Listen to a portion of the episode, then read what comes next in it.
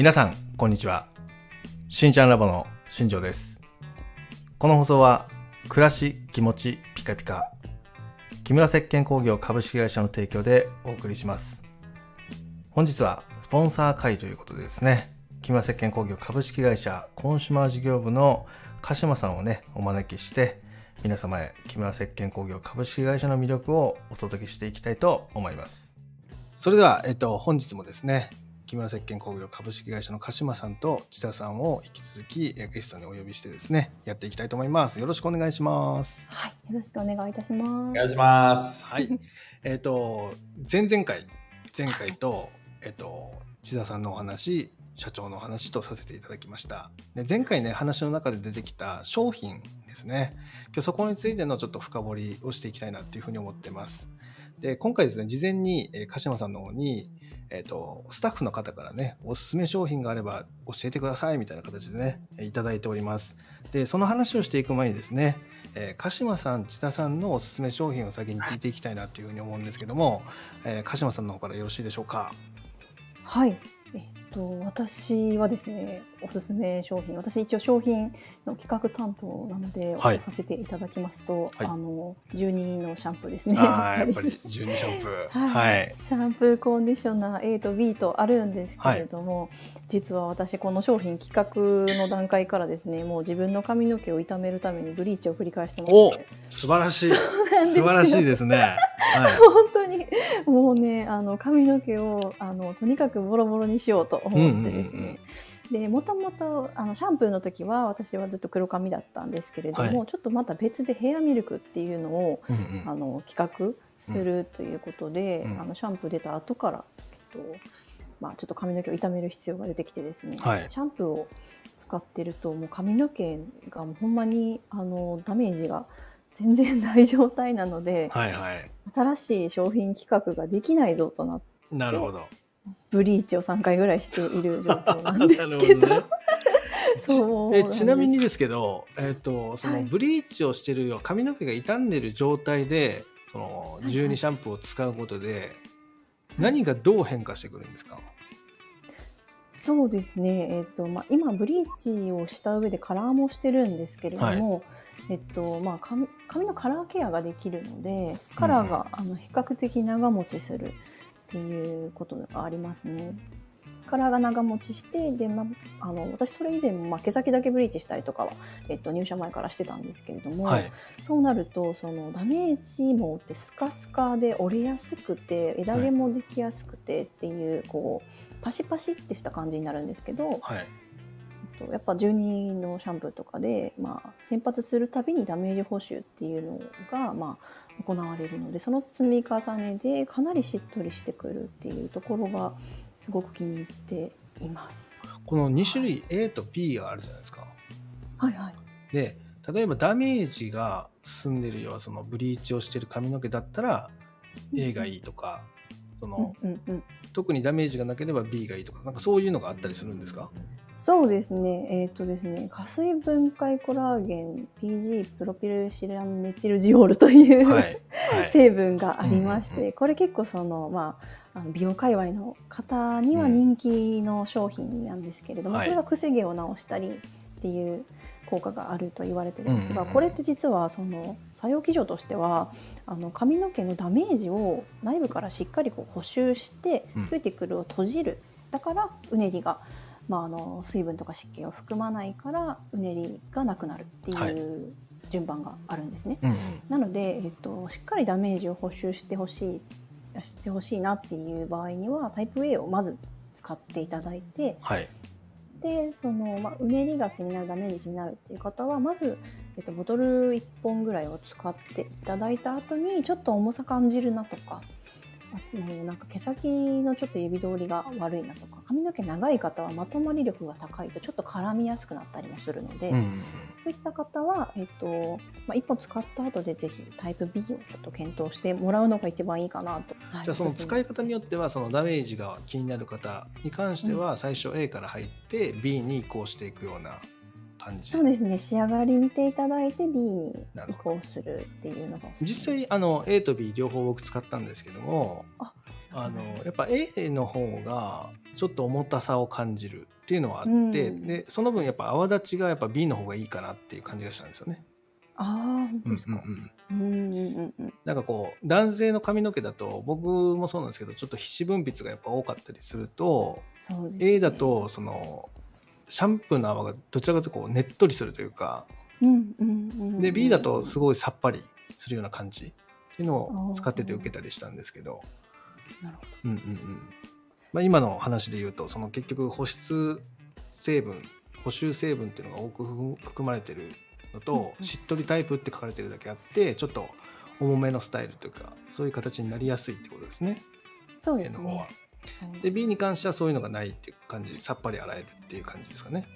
そうですね洗浄力自体にはこうあまり違いがないんですけれども、うんやっぱりこう使った後のその指通りだったりとかはいっていうところでちょっと差が出る感じになりますねいやありがとうございます。めちゃめちゃ詳しく聞かせていただいて、実際あのここのね質問来るんですよ。どっちがいいですか？あみたいな。そうなんですか。うんなのであえーこの放送を聞いていただけるとすごくそこが参考にできるかなと思ったのでありがとうございます。ーはい。はい。じゃあ続きまして千田さんのおすすめ商品、推し商品を教えてください。はい私のおすすめは、クラフトマンシップシリーズから、お風呂丸ごと洗浄剤です。これめちゃめちゃ気になってるんですけど、はい。どういうその使い方とかどんな風に使っていくのかと詳しく教えていただいてよろしいですか？はい。これですね、もともとあの、えーカタログハウスさんとか、まあ、えー全国通販さん、まあ、生協さんなどで、えー風呂釜を洗浄するという商品です。もともとは。はいはいはい。で、あの、お風呂にはね、あの、二つ穴、バランス釜というのがありまして、はいで、あのーお風呂のおお湯をお張った後に、えーこういうおお風呂丸ごと洗浄剤のようなこの粉末を入れまして、はい追いだきするだけで、このバランス釜循環して、えー配えー配管の中の汚れが浮き出て、ドロドロドロドロって出てくる商品です、もともとは。なるほどなるほど。えただですね、あのーだんだんとその二つ穴、バランス釜が減ってきまして、はいはい。時代とともに、うん一つ穴というのが主流になりまして、はい一つ穴の方がちょっとこう強制的に循環するもんですから、あまりこう、あの、配管とかがねうん、風呂釜の中とかが汚れにくくなりました。はいはいはい。でもですね、もともとこれあの、えー、風呂釜の配管を掃除するとともに、お風呂の備品を、すべてあの、お風呂のお残り湯に粉末を入れて、それを洗浄液にしまして、はいはい。そこにどんどんと風呂桶とか、えー、椅子、いろんなものですね、石鹸箱とか、はいはいはい。とかのね、プラスチックのああいったものとか、であの、風呂のあの、蓋とか、まあそういったもすべてまとめて丸ごとですね、えー、つけ置きして洗うという商品です。なるほど。えー今の話で言うと、その、えっ、と、お風呂の結局水垢とかそういうのを最初取る目的で作ったのと、配管のをきれいにするのを目的に作ったんだけども、はい。えっ、と、だんだん時代が変わってきて、ええその、配管自体に通せなくなってくる作りになってきたわけですよね。はい。はい。で、ただ、そもそもの洗浄力とかっていう安全性とか含めて、そのお風呂道具っていうのを全部丸ごとそこに沈めちゃって洗えるようにできたっていう話ですか？そうですあ。なるほどなるほどですから、あの、風呂釜ね、追い炊きできなくてもですね、はいはい。あの、皆さん、あの、お風呂なんて毎日洗うでしょっておっしゃると思うんですけど、はいはいはい。なかなかね、あのね、やっぱりこう、お子さんが小さかったりとか、はいはい。と、まあ、週に1回とか。そうそうそうですね。ねそうですね。まあ、下手すればね、あの、もう、風呂椅子なんかはもうほとんどね、洗ってないよ、なんて言うと、裏側は、あの、カビだらけになってましたり。そうですね。そうですね。するんで、そういったものをね、もうまとめて洗えるんですあよ。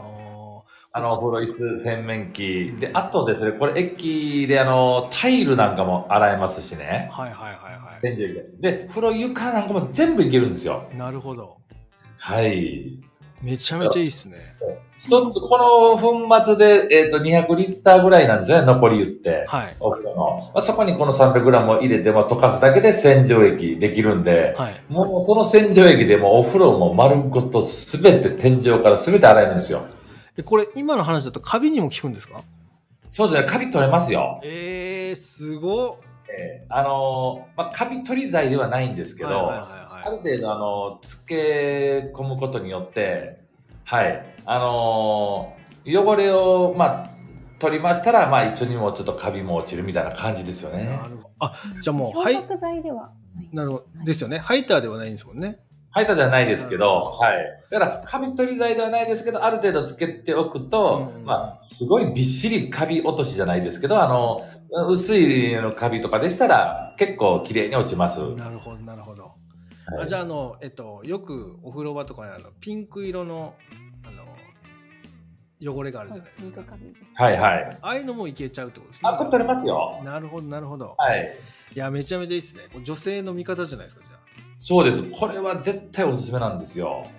子供のおもちゃとかもあ。うん、そうそうそうそうそうそう。借りてきますんで、結構、はいお風呂場とかにね、子供のおもちゃが残ってたりとかするじええゃないですか。ええええ、もうそれあれすべて入れていただくと。えーじゃあ、その安全性も高いってことですよね。そうですね。はい。えーあの、塩素とか、はい。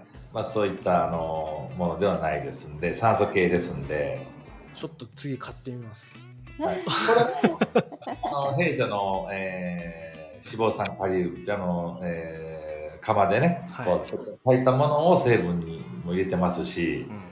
はい。これはもう本当に、すっごく便利です。ああ、さすが営業マンですね。欲しくなりますね。これはね、本当に本当にもう、すべて綺麗になりますんで、もう、タイルとかももうちょっとこすっていただいたらタイルも綺麗になりますし、風呂の中のね、はい。はい。結構あの、そのピンク色になってますもんね、あれ。はい。なってます。なってますはい。あれはもう軽く、もう軽くポッとこうこすっていただければ取れますし、あのー風呂のね、浴槽ってあの、お水が張ってない上の部分とかね、結構ザラザラしてますけど、はいはいあはそこまでお湯を入れていただくと、もう、すべて、あの、上部も綺麗になります。境目もなくなって、つるっとなります。はい。い。こすらなくても落ちるんですか？あーやっぱちょっとこすっていただいた方がいいですけど、はい。だいぶ汚れが浮き上がるんで、なるほど、なるほど。温度がね、残り湯ですから、だいたいまあ38度から、うんまあ40度ぐらいがちょうどいい、はい、あの、温度で、なるほど、なるほど。はい。いやー、いいっすね。欲しくなりましたね。ありがとうございます。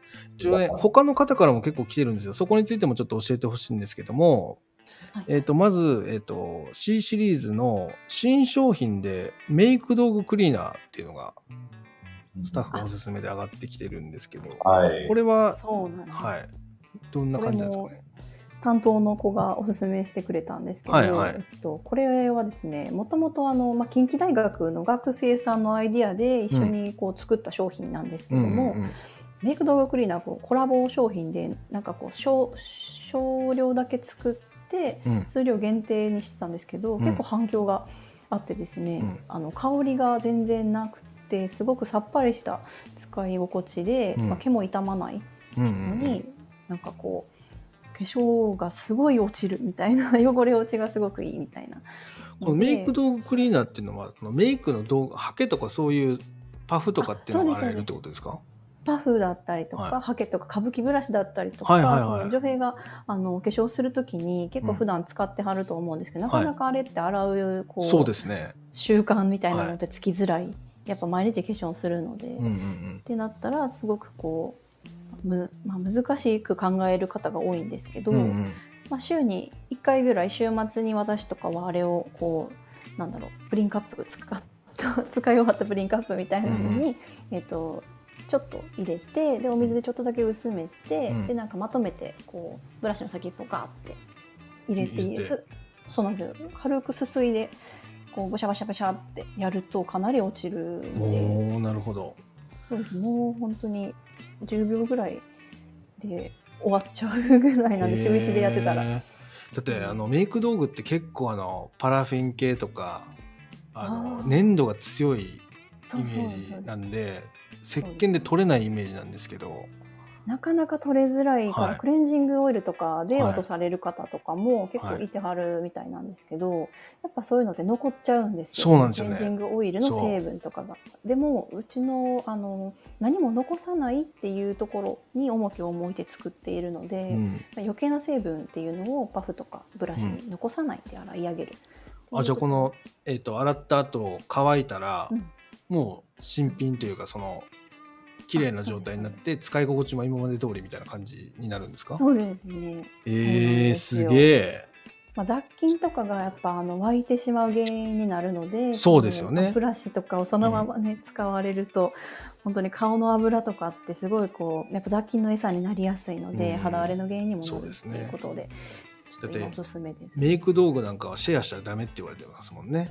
あそうなんですね、うん、なんかその、やっぱ人が使ってるものをうん借りたりとかすると、その人の常在菌が自分の肌につくから、やばいって言われてるんですよね。なるほど。だこういうのでちゃんと洗えば、そういうのも防げますもんね。そうですね。除菌もついてるのでしっかり洗えます結構メイクの仕事してる人たちにすごくいいかもしれないですね。あね確かうんに、うん。めちゃめちゃいいな。ねえーそういう方おられました？らちょっとご連絡ください。ありがとうございます。で、次、ソマリの、えっと、洗濯用石鹸リンス剤。こちらも上がってきたんですね。そうですね、はい。これもちょっとまあ別のスタッフのおすすめなんですけれども、えっとやっぱりこれあの、まあ、前回新庄さんの方でも使っていただいてすごい良かったってうん。おっしゃっていただけたんですけどやっぱりそのタオルがこれ実験したタオルが社内にあるんですけどちょっとお見せできないのが残念はいなはいはい。ところですけどあの普通の、えっと、合成の洗剤とソマリで洗い比べたものっていうのがあるんですね10回20回と洗っていくと歴然とした差が出てくるんですよ、はいはいはい。そのふかふか感ボリューム感に。でやっぱりそれがそのタオルとか天然素材リネンを洗う時にすごくこうあのやっぱりさっきもメイク道具クリーナーと同じなんですけど、うんうんうんその繊維に何も残さないみたいな、うん余計なものを残さないしシリコンでコーティングしたりもしないっていうのがやっぱ天然繊維のもともとの良さをすごくこう生かすことができるのでおすすめなんですよね。なるほど。これ、あの、思ったんですけど、はいあの、洗濯用石鹸リンスって、このリンスっていうのは、これ、えっと、柔軟剤みたいな感じなんですか？イメージ。そうですね、えっと、衣類をまあ柔軟にする働きも持ちつつはい。あとやっぱり石鹸って石鹸カスがどうしてもつくんそうですよね。そうなんです繊維にこうベタっとつくっていうわけではなくあ石鹸が石鹸で固まって金属石鹸になったものっていうのがポロポロと出るんですけど、はいはいそれを抑えるような、あ、なるほど、なるほど。はい、あじゃあ、えっと、同時に使った方がいいんですね、こちらは。あそうですね普通にあの柔軟剤ポケットに入れていただいて、はいはいはい。了解です。です了解ですいやーそうなんですね。で他にもね、来てるんですよね。これが、えっと、ソマリロングセラーヒット商品、ハンド用の液体石鹸っていうのがあるんですけど、あはい。そうですこれ実はあのうちの12シャンプーのはい。開発者であるタゴあ、タコさん。んタコさん。そうですね。入社して一番最初に作ったものらしいんですけれども、うちのその、まあ、門巻きの純石鹸っていうのを使って、もうほんまにこのボディーソープとハンドソープはもうちょっと改良の余地ないっていうふうにずっと、もう社内でも、まあ、言ってるぐらい。やっぱこうかなり完成されたそのグリセリンだったりとかその、まあ、非常にこう酸性まあそうですね純石鹸ってかなり酸あのアルカリ性なんですけれども、うんうんアルカリ性だと肌が突っ張るけどそれをこう洗い上がりのさっぱり感を残しつつすごくしっとり仕上げるっていうところにこだわって、でそのまあ普通防腐剤とかいろいろこう、まあ、入れないと液体はいけないんですけどそれも、まあ、酸化銀を使うとかなんかなかなかこうそこまでやっている処方ってないので世のうんう中に。ん。っていうところであの洗い上がりがやみつきになるなるほどね。おっしゃる方多いですね。千田さん、今の3つでな補足するところとかあれば教えてそうですねはい。はい。あのー洗濯洗剤の液体なんですけど、はいはい。これ本当にあのーうーん、弊社の、あーやっぱり釜で炊いた、うんうんえー石鹸ですね。はい。あのー脂肪酸、カリウム、これが結構入ってまして、はい。あのー普通に私あの、バスタオルとかをこれでやるんですけど、はい。あのーすごく、あのーふんわりしますし、はい。で、あのーちょっと TikTok にも上げたんですけど、あの、パンパンパンパンってね、あの、えーす洗濯した後にバスタオルなんかをこうパンパンパンパンこう、すると、はい。あの、毛が立って、もっともっとあの、ふんわりするんですよ。あ、なるほど。この、ええだからそういうちょっとね、テクニックもね、本当はね。これはね、TikTok で再生してるんですか？あ、それははい、あの、えっと、えっと、この、えー洗濯洗剤で、普通に洗って普通に干したものと、パンパンパンパンって10回ぐらいやったものとで、全然、あの、乾燥して、えー積み重ねた時に、あの、ふんわり感が違かったんですよ。なるほど。これ、あだからの、TikTok の URL 送ってください。あの、概要欄に貼ります。ありがとうございます。はい。すいません。あの、ちょっと洗剤系が、ちょっとたまにしか出てこないんですけど。なんかこの TikTok って、のあの、えっと、一つのやつをピックアップした URL って送れたりしないんあ、ですかね？送れます、送れます。でそれ、じゃあ、いくつか送っていただいてもいいですか？それを貼り付けます。ありがとうございます。はい。鹿島さん、すいません。お願いします。はい。よろしくお願いします。い、やー、すごいいいっすね。で、まあ、他にもね、洗剤はい。で、だけじゃなくて、そういうね、その、なんか、おばあちゃんの知恵じゃないですけど、うんうんうんパンパン吸ったらふわっとするんだよっていうのも、皆さんご存知ない方もいらっしゃるんでうん。ね。そうですね。ええそうなんですよ。それと、あと、うちのね、洗濯洗剤の、お今の柔軟剤ですと、柔軟剤っていうのは、あの、大体一般的に、あの、4級アンモニウムクロライドっていうね、ちょっとこう、あの、カチオン系の海面活性剤を使ってて、はい。まあ、あまりこう、あの、あのこう良くないとされてますんで、はいまあ、まずそういうのを使ってないっていうだけでも、はい、あの、いいの、いいのかなと。あの、やっぱり、あの、肌の弱い方とかが、あの、柔軟剤合わないっていうのは、それが原因なんですよ。なるほど。ええだからそういった意味でも、あの、え安全なものを使ってますっていうことで、あの、赤ちゃんとかもね、はい。あの、お使いいただけるっていうところらへんが、まあ、あの、一番自信持ってるところなんですけど、なるほど。そうなんですね。他にも、あの、来ていてですね、えっ、と、最後かな。えっ、と、さっき12シャンプーは、あの、鹿島さんがいただいたので、うんうんえー12の、えー新商品で、ミルクですね。そうなんですよ、はいダメージリペアヘアミルクというのをはい出させていただきましてうんですね、こちら本当になんか12シャンプーのそのリリース当初からはい。オイルないんですかみたいなこうお話アウトバスのトリートメントが欲しいですってずーっとずーっと言っていただいていたんではい。開発着手してたんですけど、はい。えっと、タゴさんがヘアオイルを勧めていてあのやっぱ納得がいかなかったみたいでずっともう3年ぐらい出なかったんですね。うんうん。でちょっともう結構諦めちゃったらしくって、はいで なんか失敗しましたみたいな話でちょっと別の方が、えっとうちも入社してきてですねヘアケアの専門の方はい。が、まあ、あのちょっとそれを引き継いでやっぱオイルだと難しいねっていう、まあ補修をどうしてももう少しいろんなお客さんのヒアリングをしている中でもやっぱりその、まあ白髪染めしてたりとかあのパーマかけてたりとかそれでもくせ毛が気になるから宿毛矯正してっていうような方が結構おられるんですよ。はい。なのでちょっとそういった方にそのプラスしてしっかりダメージ補修進めていただけるようなものをやっぱり出そうっていうことになって、うんうんでやっぱりその水分と油分を、まあ、しっかりこう同時に補えるヘアミルクの方がいいんじゃないかっていうことで研究をしてきてやっと出せたんですけれどもなるほど。そうなんですやっぱりその冒頭でもあのお伝えしたように水分解コラーゲン PG プロピルメチルシランジオールっていう、まあ、あのくせ毛とか、はいダメージ補修にすごく効くって言われている、まあ、ヒートアクティブプロテインって呼ばれるものなんですけど、これが、えっと、水溶性なんですね。はい。なのであのオイルに溶けないので、えっとまあ、ヘアミルクにすることでその成分もまたたっぷり入れることができたなるほど。んですよね。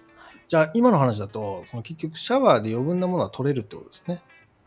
あなの髪にこう、ずっとこう、ビルドアップでベタベタベタベタ蓄積していくような感じではない質感なんですかね。えっと、そうですね、うん。そもそも、えっと、このヒートアクティブプロテインっていうのが、ん。髪の内側だったりとかに、えっとまあ、しっかり吸着してダメージ補修して熱でこう、まあ、決着していくんですけども、はい。なんかこう、オイルだと、どんどん髪の毛にこうベタベタ張り付いていって、ああそうですね。そういうシリコン系だそと特に、そんなのがないいんですよね、多分ね。そうですね、そういうのを使うことでね。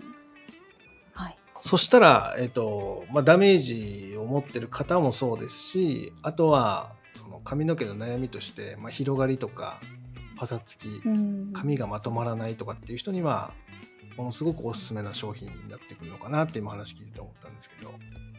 そうですねうん柔らかい質感に、あの毛先を持っていけるのではいはい。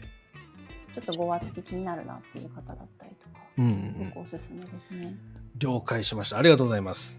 はいいや、今日こんなたくさんの商品を、あのスタッフの方のおすすめ商品ということでね、詳しく話させていただいて、ありがとうございました。また、営業のね、千田さんのこの思いの部分がね、えー途中出てきてかなり熱かったなといういうふうに思うので、そこら辺も届けていけたらなっていうふうに思ってます。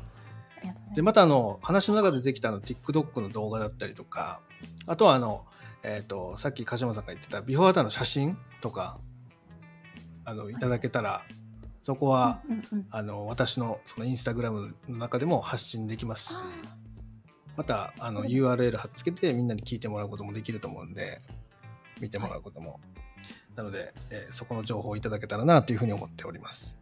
はい。はい。今日の話、ね、最後ちょっと振り返りとしてお二人に聞いていきたいんですけど、えー今25分ぐらい話してきてどうですか？商品の話してみて鹿島さん。そうですね。やっぱり、あの商品についてはなかなかこう語りきれないみたいなはいところはあるんですけれども、はいあの少しでも皆様になんかこう感じるものがあればいいなと思います。ありがとうございますはい、千田さんどうでしょうか？はい。あの、最近は、はい。あの、化粧品を扱うようになりましたので、はい私もあの、化粧品検定1級を受けて、はい。取得いたしまして、すごっ すごいですね。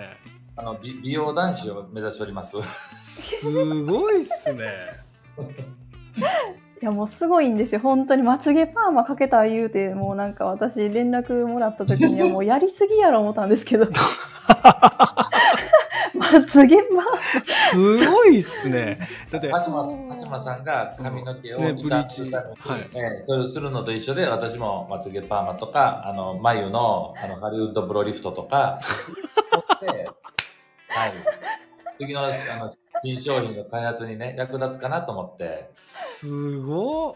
いやもう本当電話であのよく喋ってるんですけど、うん。千田部長。と、うん。あのこの間は脱毛してきたわとか言ってもギャルギャルと喋ってんのかなみたいな。あのすごいね。あのいいんですよやっぱり。いやー、熱量がすごいっすね。そう。本当に。まあ、だからそれだけやっぱり商品にかける思いとかも強いんですよね。やっぱ。ね。そうですねいや、これはちょっとリスナーの方、皆様に届けていきたいなというふうに思ってるので、はい、はい、ありがとうございました、今日は。ありがとうございます。はい、ありがとうございますはい。木村石鹸工業株式会社は本当にね、素晴らしい会社です。この放送を聞いている皆様も概要欄の方にホームページや Twitter、Instagram の URL を貼ってますので、えーそこからね、ご覧になっていただけたらなというふうに思ってます。またね、えー公式の Twitter、Instagram のフォローもね、よろしくお願いします。あとはあの私のおすすめ商品ということでね、リンク、商品リンクでね、えーインスタグラムの、えー URL 貼ってますので、まあ、そこのね、えっ、と、ハイライトの方からですね、木村石鹸工業株式会社の商品っていうのがね、購入できるような形にしておきますので、えー興味のある方はそこからですね、Amazon のリンクを飛んで、えー購入していただけたらなというふうに思っております。それでは、えー今日はね、この辺で失礼したいと思います。ここまでの放送は、暮らし、気持ち、ピカピカ、木村石鹸工業株式会社の提供でお送りしました。